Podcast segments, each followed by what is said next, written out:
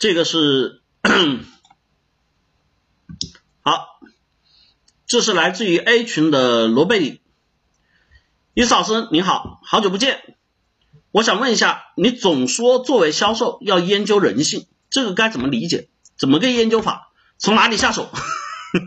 我经常碰到各种奇奇怪怪的客户和业主，有时候沟通起来很费劲，但是我觉得有时候事情没有那么简单，不能简单的理解为。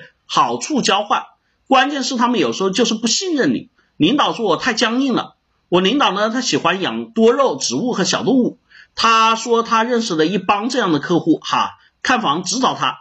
那我呢，看房只知道聊市场，其他都不知道怎么聊，因为我不知道聊什么，我感觉好不舒服，客户也难受。这是不是和人性有关系呢？首先是这样的哈。你自己也讲了哈，人性，然后你自己也讲你自己只会聊，那么在这里面我想讲哈，做销售看人性什么？因为销售最主要的工作是干什么？你告诉我罗贝里最主要的工作是干啊？销售最主要的工作是干什么？告诉我啊？罗贝里呢？有人说罗贝里这名听了好几遍了，人家聪明啊，他是我们学员啊，他经常来提问啊，这不很正常吗？那，有人说小太阳说做销售最重要的东西卖东西，做销售最重要的工作就是跟人打交道，对不对？他是一个什么？需要长期跟人打交道、建立联系、建立关系的那么一个工作，是不是？那你不研究人性，你研究什么？有没有？你更要跟人打交道，你不懂人性，你告诉我你怎么跟人家打交道？这个不是聊不聊的问题，因为人性的东西除了聊之外，还有很多的利益纠葛、需求，对吧？情绪、欲望等等这些东西在里面。所以在这里面呢，我们说销售，我们经常去研究人性，就就研究客户。你研究客户，研究什么？研究他头上数他长头发长了几个毛。啊，属于看看他年龄多大，看他胖还是瘦，我研究他心里在想什么嘛？那心里想什么就由人性所决定啊。所以在这里面你说的对，不是简单的好处交换，那肯定不是是有情感交换。那么一个好的销售呢，其实我们说的，他要做到我们经常说的叫有很多东西就错误的理解，叫见人说人话，见鬼说鬼话。我觉得是这样的，一个好的销售是要能够做到面面俱到。什么叫面面俱到呢？就是，哎，我跟这个阿婆可以聊，对吧？哎，我跟这个大叔可以称兄道弟，对吧？我跟这个我们说的这个上班族可以很理性的、很冷静的去思考事情、分析市场。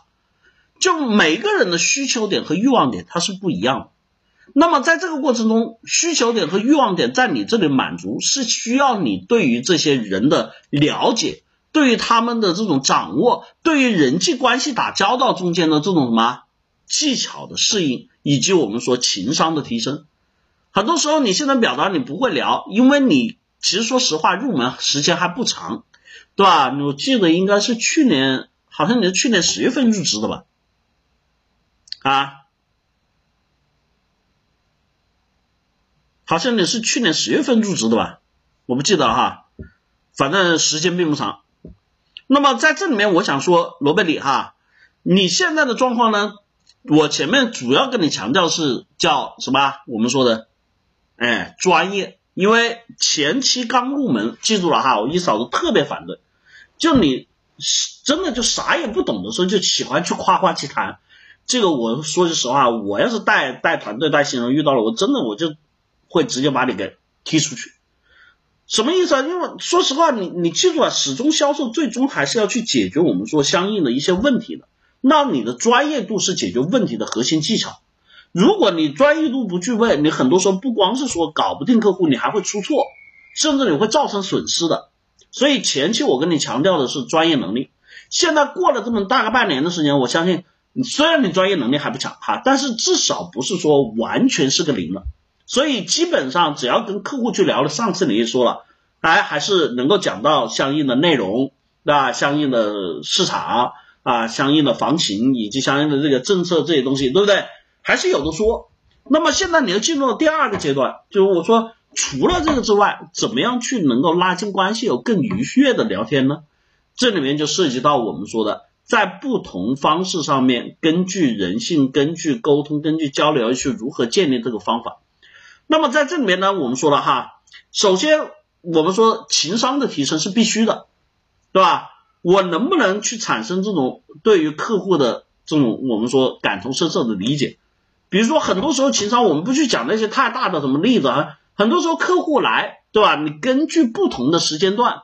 你可以给到客户一些不一样的感觉，这在心理学上是能够带到机械效应的。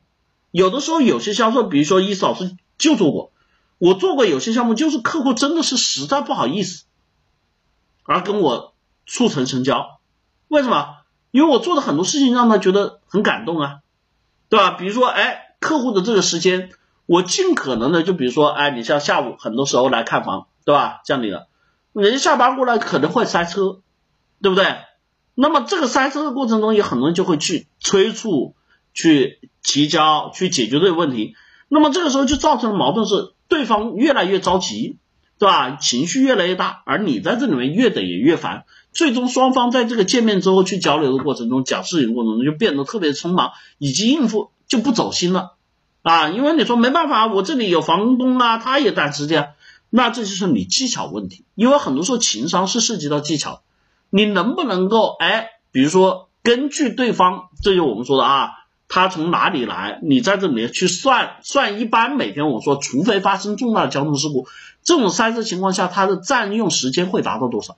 那么你在约见的时候，你跟双方，比如说跟房东的约见时间，可能就要往后推，这样能够保证哎，他到的时候，哎，房东也差不多时间，两个人先后到，前后到，那你这个情商的这个解决问题就出来了。双方都不会感觉到特别的什么这个突兀尴尬，你也不会这中间特别的难受，听明白了？所以呢，这里面我们当然讲，在这个这么短的时间里面是没有办法让大家一下子去掌握这些中间所有的技巧方式和能力的，包括我刚才所说的，还有什么察言观色啊，对吧？还有我们说在沟通技巧上面那种呈现内容啊，对不对？这些内容是我们结构化社交的课程核心。所以呢，想要去让自己提高，想让自己改变的同学，欢迎去报名我们结构化社交。报名热线二三五七五二幺五三四和三三九三零幺四二五五两个 QQ 号，好吧？啊，这个罗伯里啊，反正在我们这里学员也是属于这个一直在成长、一直在改变的，欢迎哈，希望每个同学都去加油哈。嗯。